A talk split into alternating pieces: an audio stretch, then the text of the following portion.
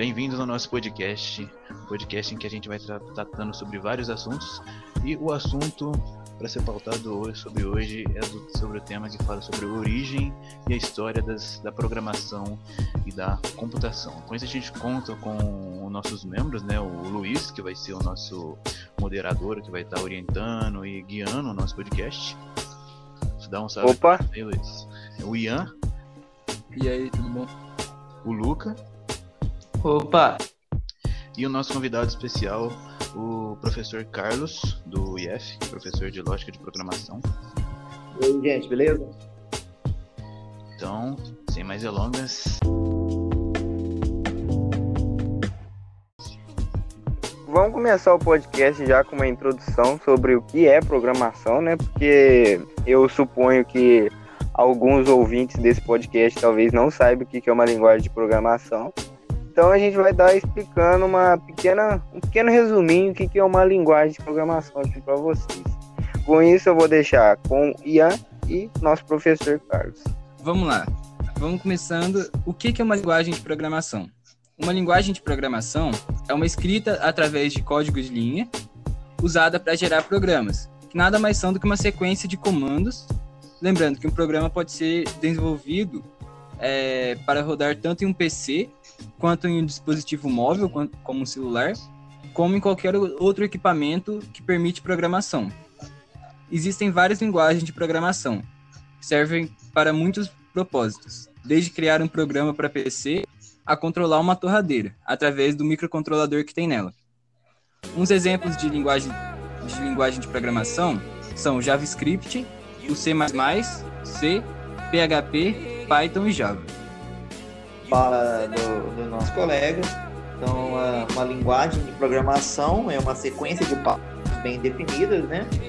É, em linguagem algorítmica, que a gente costuma dizer, de forma que a máquina entenda algum, algumas ações, alguns comandos a executar, tá? E geralmente esses comandos são feitos passo a passo, de forma a chegar a algum objetivo. Então, existe um programa, né, onde a gente não tem um objetivo definido. Então, as linguagens de, de, programação são basicamente uma uma forma, né, um protocolo de comunicação entre o homem e a máquina.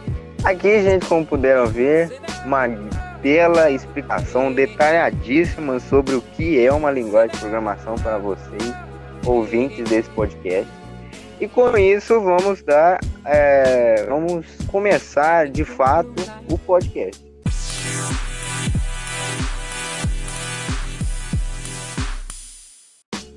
Então a gente vai dar uma segunda introdução aqui sobre as linguagens de programação. A gente vai sobre as proto-linguagens de programação.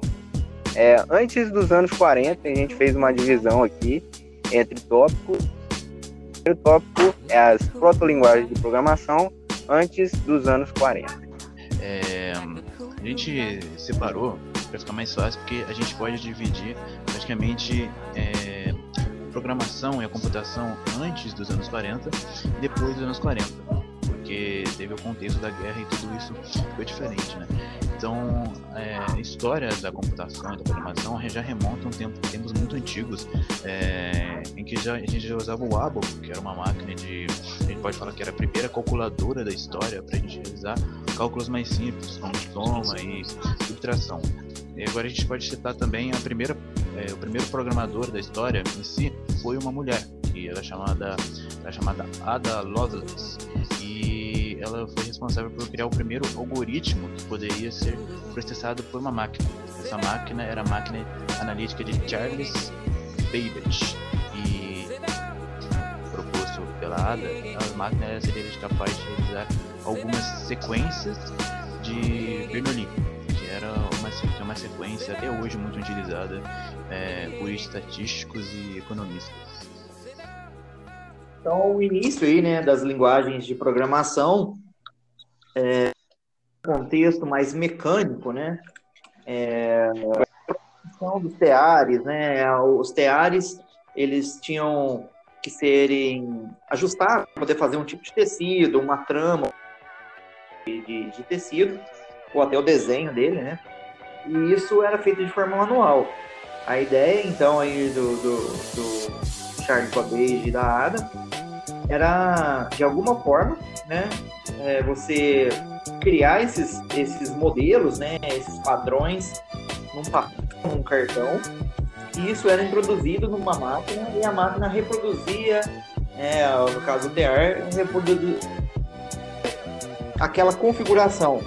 Se você precisasse mudar, trocar de um, de um padrão para outro, simplesmente ia remover esse cartão e colocar um outro. Né? Então isso aceleraria muito aí o desenvolvimento, a produção industrial.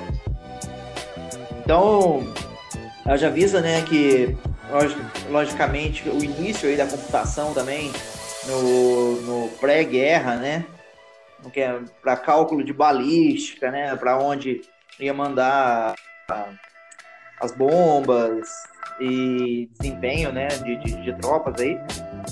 É, na verdade, essas, esses, esses computadores, né, que tomavam espaços aí do tamanho de salas, né, é, os principais aí tinham quase o tamanho de do Maracanã de tamanho, né? eram computadores enormes e tinham o, o, a memória de uma calculadora, né? Então, o princípio aí da programação nesse ano, da, da computação, né? Nessa década aí de 40, eram máquinas gigantes, com baixo processamento e baixa quantidade de memória. Então, dadas essas informações, vamos seguir para o. É, agora vamos falar sobre o segundo tópico, né, que é dos anos 40 até os anos 60. Então, se, como percebemos, está num contexto de guerra. Então, isso aqui, a, os primeiros computadores foram feitos, os primeiros computadores digitais, né, é, ligados à energia elétrica, foram feitos no contexto de guerra. E o primeiro computador mesmo, me corrija se estiver errado, Carlos, é, foi o ENIAC, que utilizava a linguagem de programação ENIAC Coding System. E tinha memória de, como já havia dito o professor Carlos, de uma calculadora de bolsa e fazia operações que hoje são consideradas bem simples. É, em 1949, criaram os, a linguagem C10, que também funcionava para Enica e outros computadores da época. Isso também é isso já fora de um contexto de guerra, já tinha passado a guerra já. É, mas mesmo assim, computadores eram muito pesados, é, pesava toneladas, né? É, cabiam salas e salas e salas e salas para cabiam um tanto de cabo e para no final ainda fazer operações bem simples. E é óbvio não era é, não havia venda ao público dessas máquinas era só para fins científicos ou fins de guerra espionagem. E em 1954 é, John Beckles criou o Fortran que até hoje em alguns sistemas são usados Fortran pelo incrível que pareça só que, é claro, também houve atualizações ao longo do tempo, mas é a mesma linguagem. É, em 1956 foi criado por John McCarthy é, para uso científico na faculdade de Oxford. É, em 1956 também foi criado o COBOL por é, Grace Hopper, que também até hoje é utilizado em alguns sistemas é, só que também, igual o Fortran, houve atualizações ao longo dos anos. Então, falando aí, né, nesses primeiros computadores, né, foi citado aí, vou falar primeiramente do, do, na linha cronológica, né, do Alan Turing.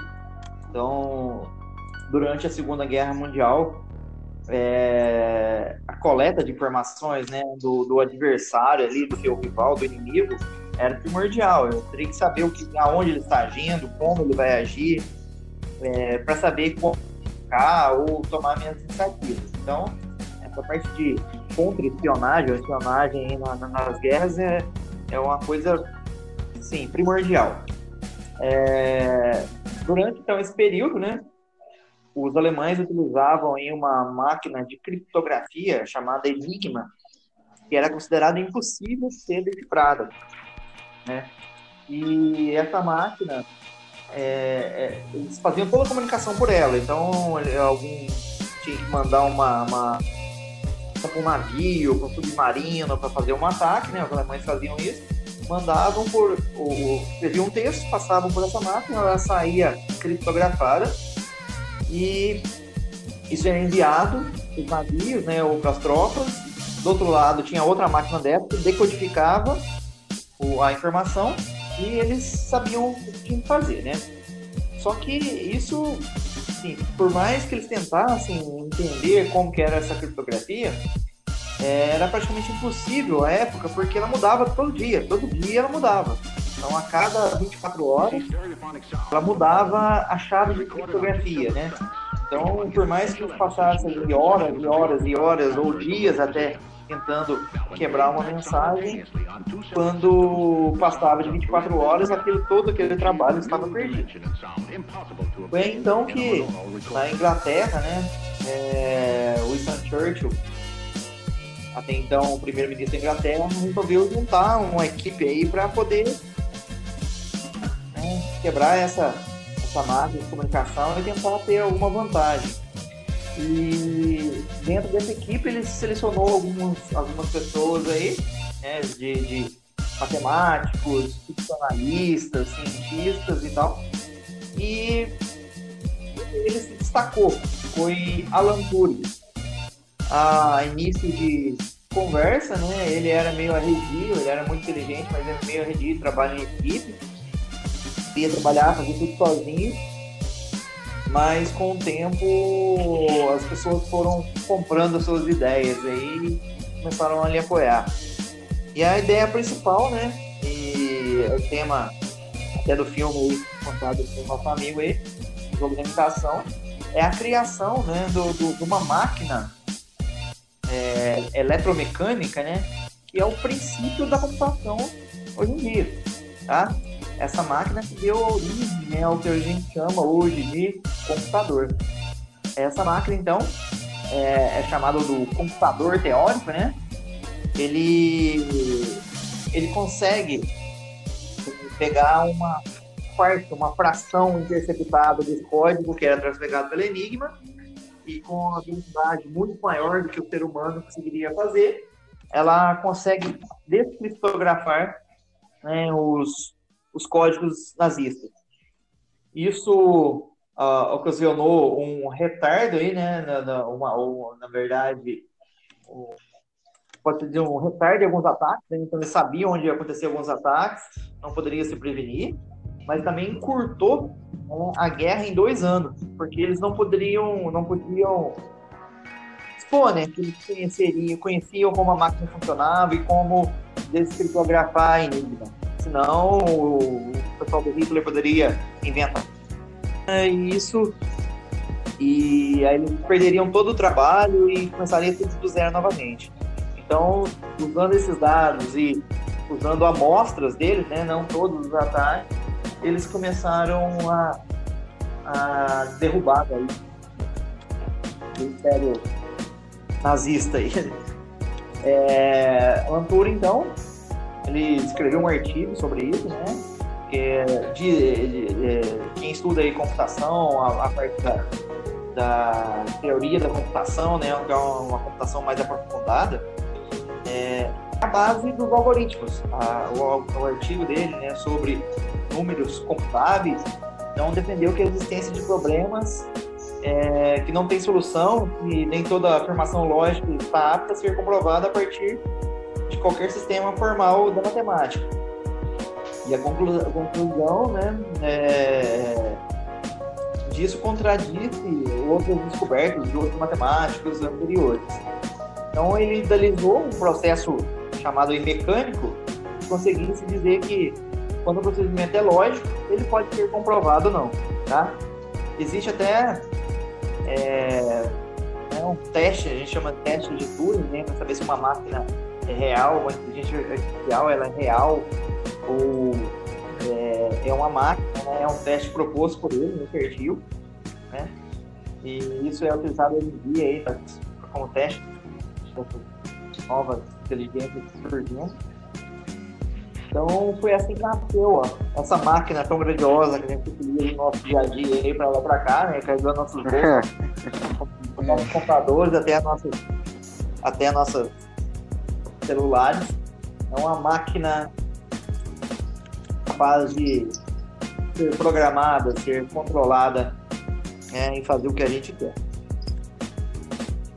É isso aí, então. Belas palavras do Sr. Carlos. É, e infelizmente, Alan Turing teve um final bem trágico. Né, vídeo, por causa das leis britânicas, né, que não permitiam é, homossexualismo, e Alan Turing era homossexual. É, mas deixou um grande legado na área da computação aí pra gente, né? E para os ouvintes aí, eu, é, nós recomendamos, né? Quem for interessar por, por assunto de computação, é, recomendamos muito ver o filme O Jogo da Imitação. Tem ótimos atores também. Sem mais delongas, vamos seguir para o Vamos falar agora sobre os anos 60 aos anos 80, que começou a dar início à era moderna dos computadores, mesmo que não seja assim, faz muitos anos, mas deu o início da era moderna da computação, dos linguagens de programação mais complexas. As linguagens de programação nessa época começaram a ter uma cara mais moderna, a estrutura delas começaram a ficar mais complexas, elas puder, é, elas é, poderiam ser usadas em mais em casos diferentes, mais complexos. E a primeira linguagem de programação com o conceito de classes simula que foi feita em 1960 pediram ao professor Carlos para explicar o que é um conceito já que é um assunto. É, falando um pouquinho sobre o assunto, vou só voltar um pouquinho no tempo. Então, no princípio aí, como citado, as linguagens de programação como COBOL, Fortran, elas são linguagens de programação que a gente chama de baixo nível. É, mas é pela sua complexidade, porque baixo nível, porque ela conversa diretamente com a máquina. Então, não tem um sistema operacional para interpretar isso e, e fazer essa, essa conversa com a máquina.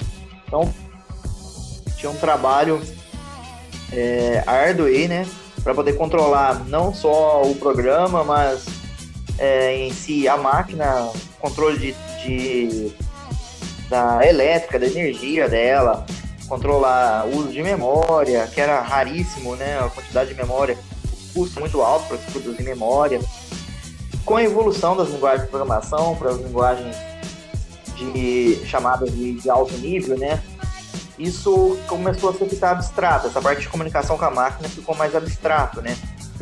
Com o princípio os primórdios dos sistemas operacionais, então uma linguagem de alto nível, ela, ela não precisa se preocupar com tantos detalhes, né? Ela, ela orienta em si o que, que o sistema operacional tem que fazer, então ela passa essas informações para o sistema operacional e o sistema operacional se encarrega aí de lidar com a máquina em si. Quando essas linguagens né, chamadas surgiram, né, foi um, um avanço gigantesco já, tá? Mas a partir de algum tempo, a partir de um certo tempo, começaram então o desenvolvimento de outros tipos de linguagens baseados no que a gente chama de programação orientada a objetos. Né? Antes, então, a programação procedural tinha um procedimento, né, um subprograma específico para cada parte do, do sistema. A partir dessas linguagens, então, orientadas a objeto, partiu-se de modelagem, modelagem, onde eu consigo é, pegar objetos do mundo real e transformar isso no modelo matemático. E a esse modelo a gente dá o nome de classes. Né? Essas classes, então, são modelagens matemáticas de objetos do mundo real. Vou dar um exemplo. É, eu quero fazer a modelagem de um carro. Né? Eu posso pegar, então, essas classes, elas conservam as características do real. Então, eu vou colocar lá a cor do carro, o, a motorização dele, é, características como potência, por exemplo, velocidade. Então eu controlo, consigo modelar né, essas características dos objetos do mundo real. Esse é o conceito de classes. Bela explicação do professor Carlos. Então, como o próprio professor Carlos pontuou aí, foi um grande avanço aí. É, e as linguagens de programação começaram a ter um melhor uso, um uso mais complexo para fazer tarefas mais complexas também. Dando início à nossa cronologia, é, entre 1969 e 1973, houve um grande projeto para construir uma linguagem de programação que na época era considerada que a, a, a melhor da época e a, a, que seria mais conceituada e a mais complexa, né?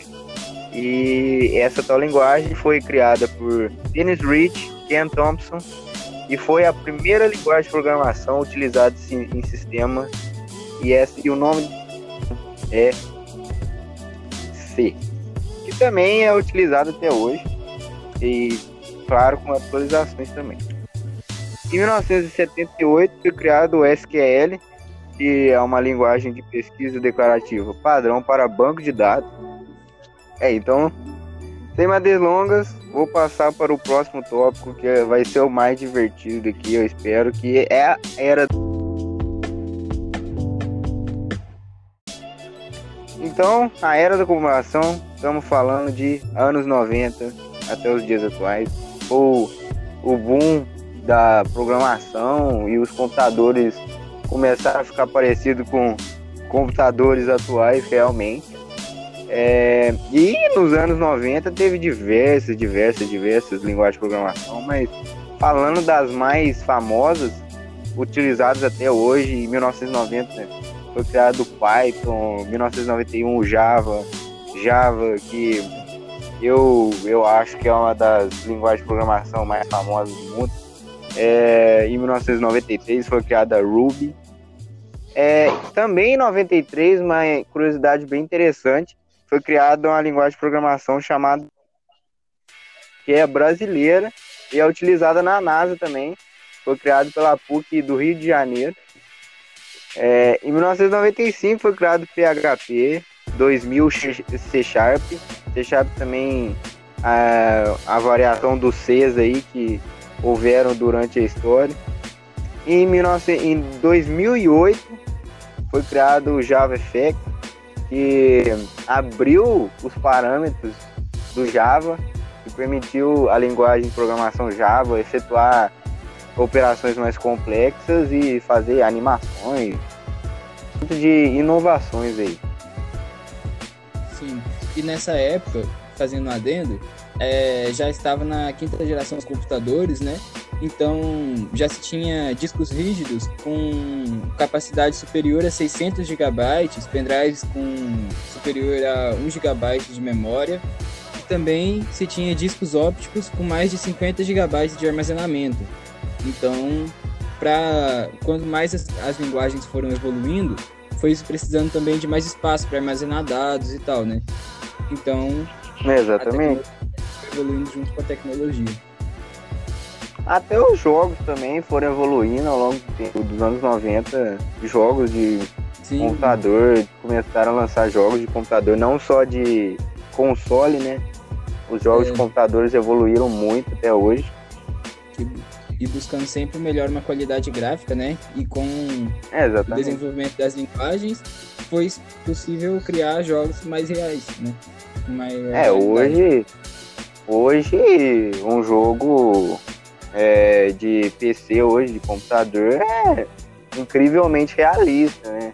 É, é, é muito perfeito. E... Ah, não, eu acho que era bom lembrar também que nesse contexto aí dos anos 90 a gente já tinha aquelas empresas lá que foram responsáveis pela grande, grande evolução dos computadores, que é a Microsoft e a Apple, né? É importante falar do que no começo só tinha o computador, ele era usado como uma ferramenta tática, né, do governo. E mais pro final aqui, na década de 80, 90, foi se tornando uma coisa pessoal. Então as pessoas começavam a ter computador em casa. Então isso que deu um grande boom nessa tecnologia, né? Quanto mais mercado, melhor era maior era a evolução da tecnologia e assim por diante. É, espero que vocês tenham gostado do nosso podcast. A gente colocou em pauta aí muitos assuntos legais. A gente falou um pouco da história da programação. Então a gente agradece primeiramente o nosso convidado especial, o professor Carlos. Muito obrigado, professor, por estar disponibilizando um pouco do seu tempo para estar vindo participando do nosso podcast. É, a gente agradece o professor Bruno, né, por, por essa iniciativa de a gente estar tá fazendo podcast. E se der certo, a gente, quem sabe a gente já não traz outros podcasts com outros assuntos, né? Então, então sem mais delongas, encerramos. Quando, é, como o Elton já havia dito, obrigadão, viu, Carlos? Tirar um pouquinho de tempo de professor, eu sei que é corrido é. aí, para gravar um pouquinho aqui com a gente. Muito obrigado, Carlos. E também agradecer nós, narradores, barra locutores. E até mais.